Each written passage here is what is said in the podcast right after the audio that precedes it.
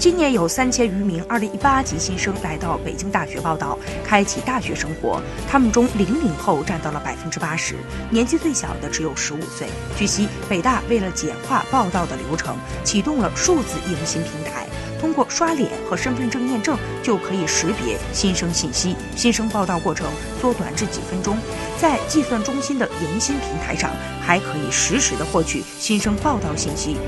截止到八月三十号上午十一点二十五分，已经有两千五百零四人完成报道。刷脸报道大幅度提升了迎新的安全性和准确性，实现新生报道、信息查询、数据统计、自助缴费的无缝链接。数字迎新的科技感和便捷程度大幅提升，让新同学刚一入校就感受到北京大学现代化的魅力。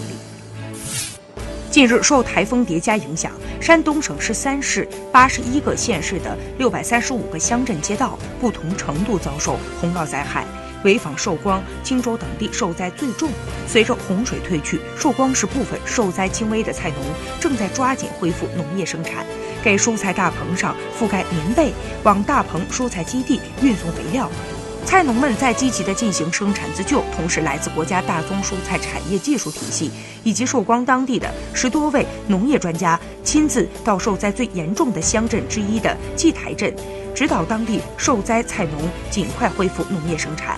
尤其对如何管理好刚被洪水浸泡过的菜苗进行了专业的指导。此外，为了满足菜农恢复生产的需要，四十多家企业积极的捐赠，提供了一大批优良果菜种苗等物资。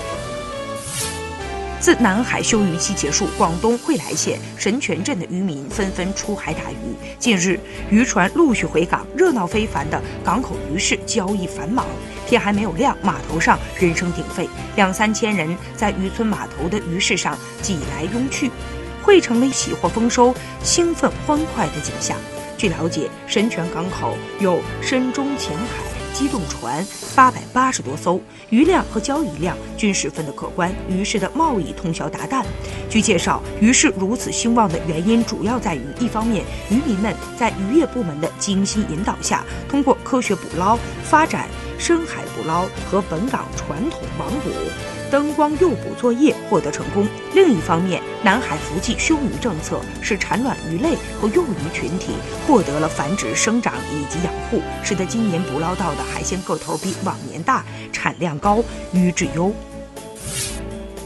陕西洛南的草甸村二十九岁的小伙严龙龙，二零一三年遭遇车祸，导致左腿截肢，只能依靠义肢行走。作为家里主要劳动力的他，一下子失去了经济来源，十几万的医疗费用更是让一家人的日子雪上加霜，成了村里的贫困户。经过一年多的恢复，他逐渐走出了阴霾。二零一七年，他开始在家养蜜蜂，当年年底就完成了脱贫。在他的带动之下。草甸村养蜂户已经发展到六户，共有蜜蜂一百多箱。严龙龙正计划联合村上的养蜂户，成立养蜂专业合作社，打造产业品牌，实行线上线下分销模式，让更多的村民实现脱贫的甜蜜梦。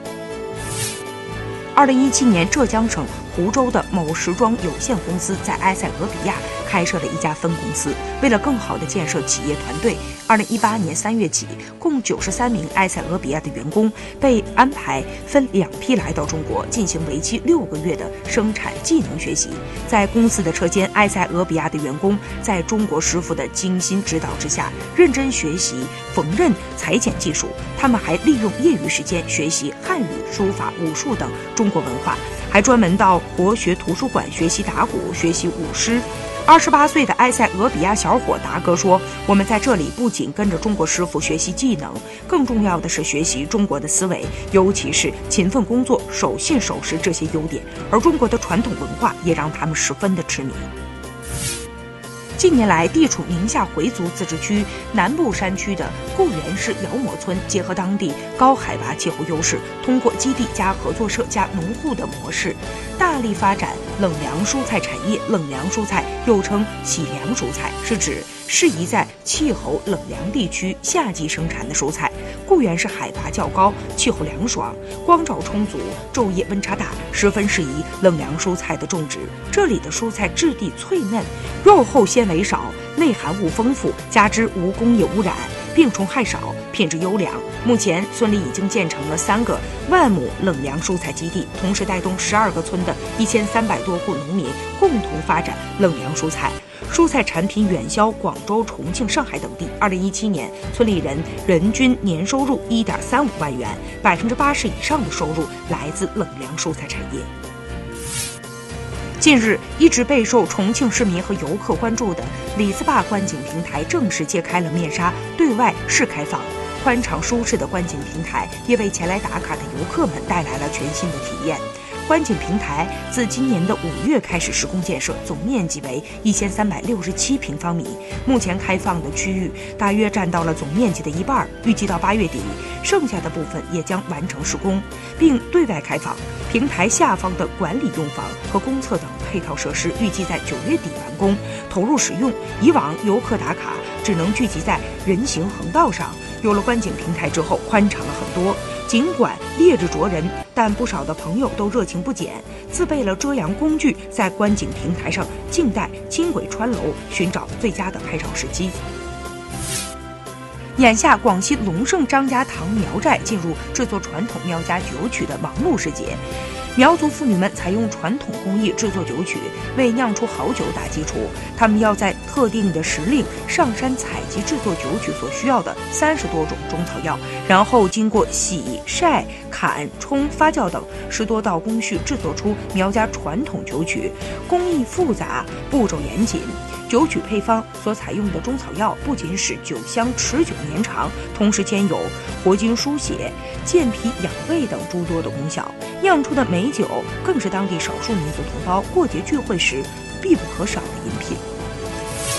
近日，杭州西城某小学亮相，学校的配套设施让家长和学生们惊讶不已。学校地下一层分布着十三个实践中心的专用教室，有女工式传统烹饪教室、杭州根雕。雕版印刷等等，烹饪课一个学期要做一道菜，六年毕业就学会了十二道杭帮菜。木工课学生从小制作入手，制作杯垫、发簪、刀剑等等。学校聘请了专业培训过的老师上课，同时传承人和业内大师也会定期到场授课。校长介绍，学校有四十八个班的办学规模，可以容纳两千多名学生。为了丰富学生在校课堂，学校增设了四十八个专用教室，实践中心是其中的一部分。校方希望培养出有生活力的学生，让他们在毕业的时候可以带着生活力的气质走向高一级的学校。